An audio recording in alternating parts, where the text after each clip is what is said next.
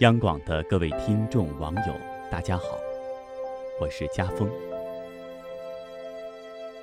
历史上有个成语，叫做“负荆请罪”。典故来源于蔺相如因为完璧归赵有功而被封为上卿，位在廉颇之上。廉颇很不服气，多次扬言要当面羞辱蔺相如。蔺相如得知后。尽量回避、容让，不与廉颇发生冲突。蔺相如的门第以为他畏惧廉颇，然而蔺相如却说：“秦国不敢侵略我们赵国，是因为我和廉将军。我对将军的容忍、退让，是因把国家的危难放在前面，把个人的私仇放在后面。”这话被廉颇听到了，很愧疚，于是就有了他负荆请罪的故事。蔺相如胸怀宽广，又有容人之道，才能化敌为友。倘若他斤斤计较，睚眦必报，想来是两虎一斗，必有一伤，大到牵连整个国家，小到伤了两人的情谊。有时。态度折射了一个人的格局。如果焦躁代表内心的不从容，嫉妒代表你的不优秀，那么计较多了代表自身格局小，而格局小，则处处怨言。今天就为你读作家素手千云的这篇《不计较的人生到底有多好》，一起来听。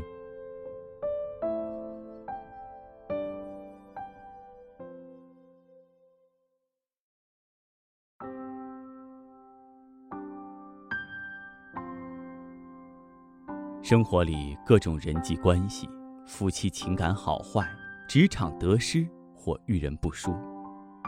若想计较，随时都会有烦恼发生。计较原本是为了不吃亏，但算计多了，反而让自己不快乐，因为心里放不下，就成了负担。人生很多事，都仅可付笑谈中，所以，过得好的人。大部分都有不计较的好心态。公园对过有一家净菜店，生意很好，店里面菜品花样繁多，做到荤素搭配、营养搭配，应有尽有，菜色诱人，一直是我光顾的好地方。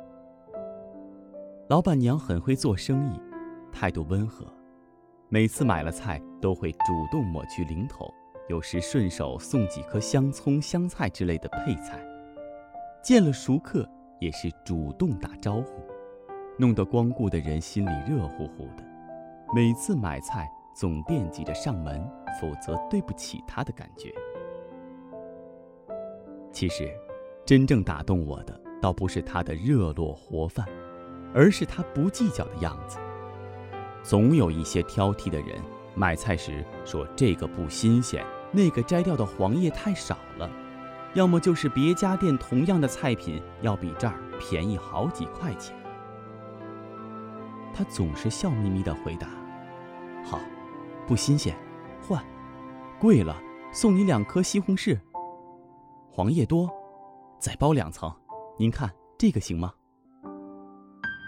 弄得那个计较的人不好意思。够了，够了，谢了，谢了。有人问过他：“你这样做不吃亏吗？赔本了？”他说：“哎呀，顾客就是上帝，我一定包你们满意。再说了，计较多了，烦恼多，是非也多。经常看到他隔壁的店，因为言语差错，吵啊闹啊。”太多人斤斤计较于事物对错，情感厚薄。在我眼里，这个卖菜的老板娘才是一个有大智慧的人。前些日子听她开心地说，又开了两家分菜馆，真心替她高兴。周易说：“自天佑之，吉无不利。”佛家有个故事，有人问禅师。修行需要下什么功夫？禅师说：“饿了就吃，困了就睡。”又问：“一般人都是如此吗？师傅您也是这样吗？”禅师说：“并不一样。别在该吃饭时不好好吃，去百般思索；该睡觉时不安心睡觉，还要万般计较。所以，我和他们不同。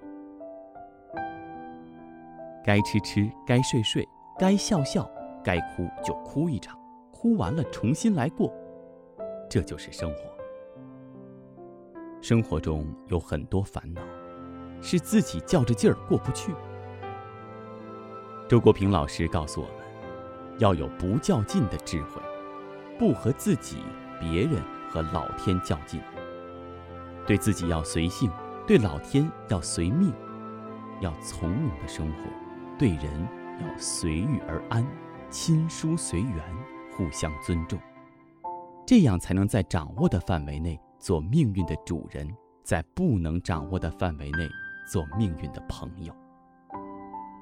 所谓“处处绿杨看戏马，家家有路到长安”，让我们活得少些计较，多些乐观和从容吧。好了，今天的夜听就为您分享到这里，我是家峰，祝各位晚安。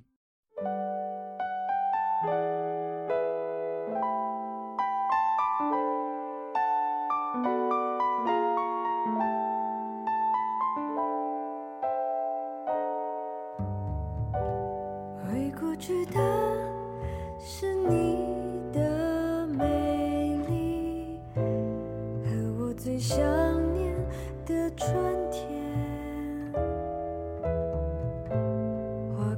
些，青春不